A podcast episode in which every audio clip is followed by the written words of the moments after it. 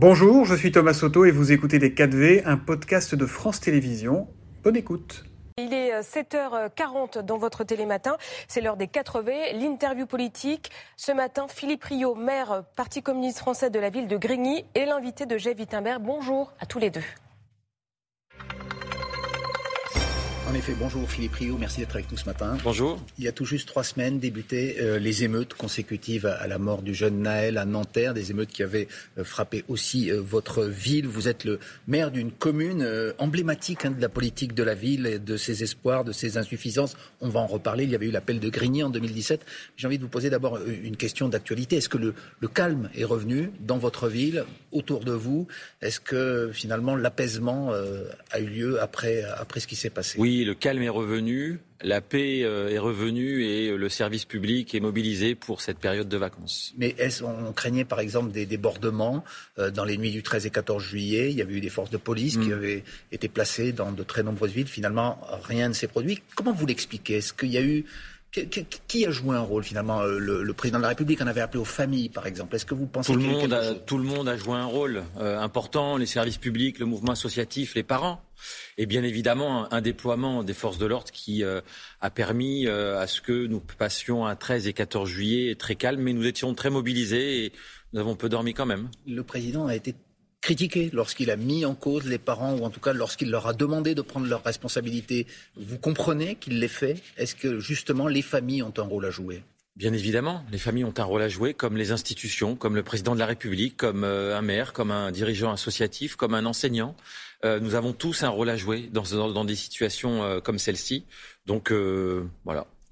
Vous aviez eu une expression au moment de ces hmm. émeutes qui a marqué. Euh, vous aviez dit finalement, ça fait euh, des années qu'on vit sur une poudrière. Est-ce que cet apaisement il est durable? Est-ce que la poudrière qui, a, euh, qui s'est embrasée le 27 juin, elle s'est reformée? Elle est toujours là. Vous savez, le 24 mai dernier, nous étions quelques maires de ces villes populaires à saisir le président de la République avec un cri d'alerte sur une situation qui était extrêmement difficile. Et donc Régulièrement, nous alertons sur, sur les situations, sur la pauvreté, sur l'inflation, sur euh, un mouvement associatif à bout de souffle, sur des enseignants fatigués, éreintés. Et donc, euh, régulièrement, nous alertons et régulièrement, nous nous mettons à disposition de la République pour euh, apporter notre petite expérience de terrain avec le mouvement associatif, mm. mais les élus locaux, toutes tendances politiques confondues, pour euh, apporter des solutions et créer quelque chose de solide, robuste, mais aussi de généreux, parce que dans nos quartiers, vous l'avez dit, il y a aussi énormément de belles choses. Mais là, il y a eu euh, une étincelle avec la mort de, ce jeune homme à Nanterre. Est-ce que vous pensez qu'aujourd'hui, on, puisse, on, puisse revivre des, des, des événements comme celui-là Bien sûr. Pour quelle raison? Est-ce que c'est uniquement, euh, par exemple, dans les rapports entre les jeunes et les policiers euh, qu'il faut chercher les problèmes? Les émeutes de 2005 partent de la mort de deux jeunes, Ziad et Bouna, et en 2023, c'est bien la mort de Naël qui crée l'étincelle.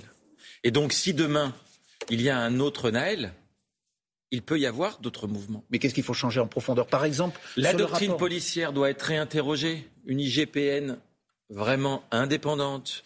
La question de 2017 doit être vue. la, question, de la justice des mineurs. Alors, doit être au cœur de ce que notre pays doit modifier profondément. Et puis, bien évidemment, la question de l'éducation, de la parentalité. Il n'y a pas de baguette magique, mais il y a des choses sur lesquelles notre pays doit affronter concrètement la défiance qui existe entre la police et sa jeunesse. Philippe Rio, euh, maire de Grigny, vous parlez de la, de, la, de la question de 2017. Pour nos téléspectateurs, je précise que vous hmm. faites allusion à, la loi prise à l'époque par Bernard Cazeneuve qui permet aux policiers, en quelque sorte, de changer les règles de légitime défense, entre guillemets, lorsqu'il hmm. lorsqu'il y a des refus d'obtempérer.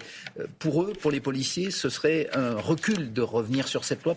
Est-ce que, par exemple, comme certains collègues de la gauche, de la NUPES, euh, la France Insoumise, vous dites que c'est un permis de tuer, une expression qui a beaucoup choqué, y compris le promoteur de cette loi, Bernard Cazeneuve. Moi, j'ai eu la chance de rencontrer vos collègues journalistes anglais et euh, allemands. Ce qui s'est passé en France, les techniques policières, les doctrines policières dans d'autres pays n'arrivent pas à ce type de situation. Et donc, on peut faire autrement. Est-ce qu'ils sont confrontés aux mêmes violences? Écoutez, euh, la vie, elle n'est pas toute rose ni en Allemagne ni en Angleterre, à ce que je sache. Et donc, on doit se réinterroger sur cela. Arrêtons les caricatures, travaillons, posons les bons, les bons constats, et puis ayons euh, le courage d'affronter les choses qui, qui posent problème. La question des contrôles aujourd'hui est très objectivée par exemple, dans les quartiers. Ces humiliations euh, répétées, silencieuses. Donc posons ça tranquillement. Mais il n'y a pas de l'autre côté aussi une haine anti-flic, pardon, de plus en plus prégnante il y a une défiance. dans les quartiers on partage le constat qu'il y a une défiance et donc il va falloir du temps. Et il faut qu'il y ait un pas qui soit fait des deux côtés. C'est la raison pour laquelle nous appelons avec d'autres à la réconciliation nationale. Une réconciliation nationale qui pourrait passer par un nouvel appel de Grigny. Je le rappelle, en 2017, une centaine de maires, de tous bords confondus, euh, s'étaient réunis donc pour. Euh, on était mille, quand même. Euh, pardon, c'est ce que je voulais dire.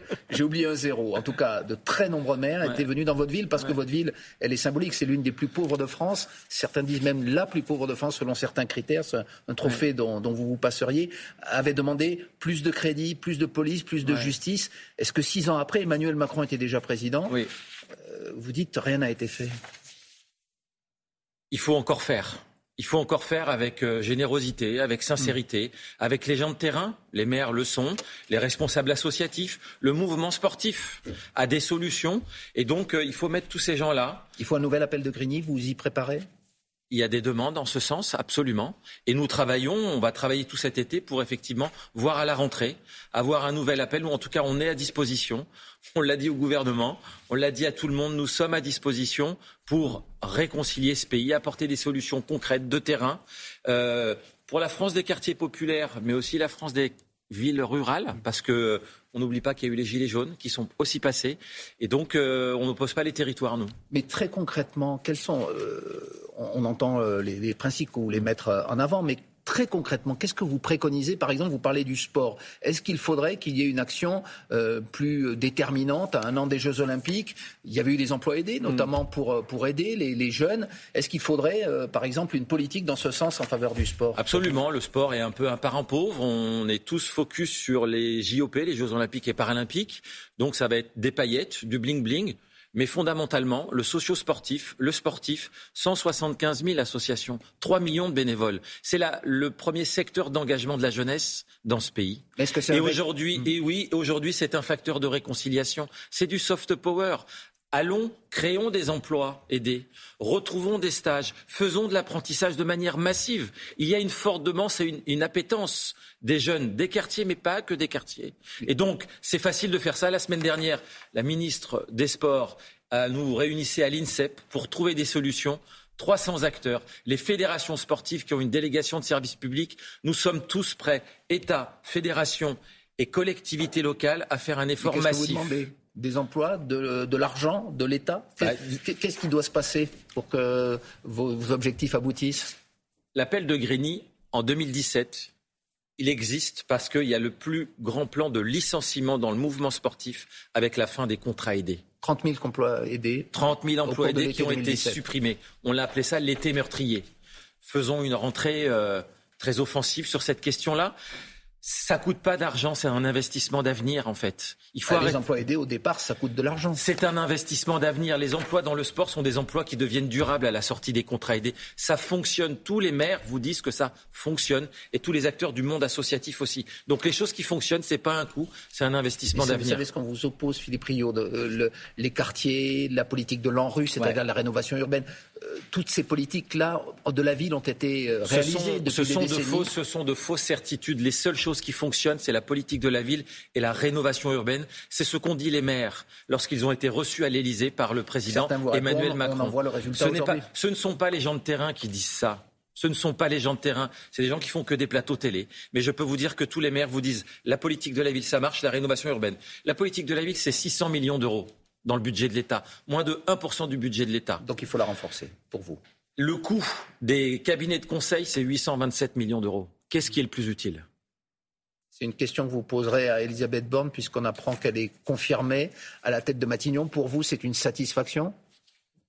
Dont acte, je sais pas, voilà, euh, c'est la vie politique française. Nous, ça va me permettre de renouveler notre main tendue à ce gouvernement pour préparer le comité interministériel qui devra se tenir au mois de septembre. Le dernier s'est tenu dans ma ville, à Grigny, en 2021, et nous retendons la main à ce gouvernement pour travailler et pour dire il y a des acteurs locaux, des gens qui, de manière généreuse, sincère, ont envie de trouver des solutions pour ce pays. On a une belle équipe, nous sommes nombreux. Nous sommes à disposition et j'espère que nous serons entendus cette fois-ci. Bah, c'est en tout cas un message d'espoir que vous lancez ce matin. Merci beaucoup Philippe Rio, maire de Grigny, membre du Parti communiste et c'est la suite de Télématin. Au revoir, merci. C'était Les 4V, un podcast de France Télévisions. S'il vous a plu, n'hésitez surtout pas à vous abonner. Vous pouvez également retrouver tous les replays en vidéo sur France.tv.